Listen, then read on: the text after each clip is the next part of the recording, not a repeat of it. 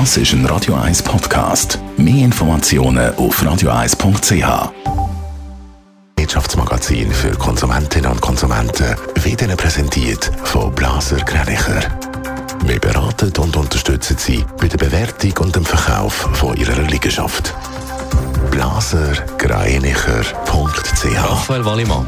Die Raiffeisenbank hat einen neuen Präsident. Die Generalversammlung von der Raiffeisen Schweiz hat der Thomas A. Müller, der vom Verwaltungsrat vorgeschlagen worden ist, gewählt. Der Thomas A. Müller hat 76 Prozent der Stimmen bekommen, teilt die Bank mit. Er übernimmt das Präsidium vom Guy Lachapelle. Die Axpo hat im letzten Geschäftsjahr ein tieferes Betriebsergebnis erzielt. Für das Geschäftsjahr 2020 und 2021 hat die Axpo-Gruppe ein bereinigtes Ergebnis von 500 Millionen Franken vorgewiesen. In der Vorjahresperiode ist es noch bei über 800 Millionen Franken gewesen. Das Geschäftsjahr sei von den hohen Energiepreisen geprägt heisst in einer Mitteilung. Präsident von der Credit Suisse ist wegen einer Verletzung von der Quarantänepflicht in Kritik geraten. Der Antonio Orta Osario hat bei der Rückreise aus Großbritannien die zehntägige Quarantänepflicht missachtet und ist weiter auf New York geflogen, wie der Blick berichtet. Die Bank teilt mit, dass ihr Präsident den Fehler bedauert und sich dafür entschuldigt. Fachkräfte sind selten und extrem wichtig für eine Wirtschaft. In der Schweiz ist zwar immer wieder die Rede von einem Fachkräftemangel. Eine neue Studie zeigt aber, dass die Schweiz im Kampf um Fachkräfte Weltmeister ist. Raphael Wallimann. Ja, zum sechsten Mal nacheinander führt die Schweiz die Vergleichsstudie zu Fachkräften vom World Talent Ranking von der Business School IMD Lausanne an.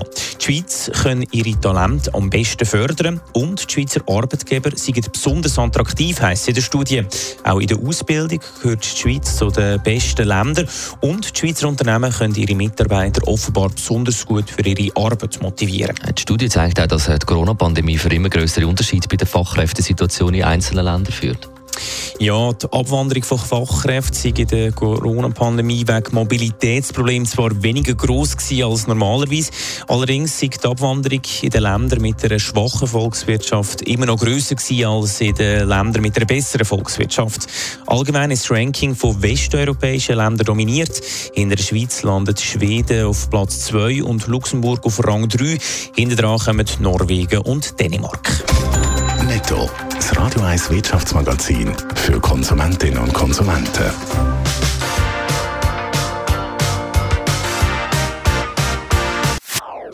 Das ist ein Radio 1 Podcast. Mehr Informationen auf radio1.ch.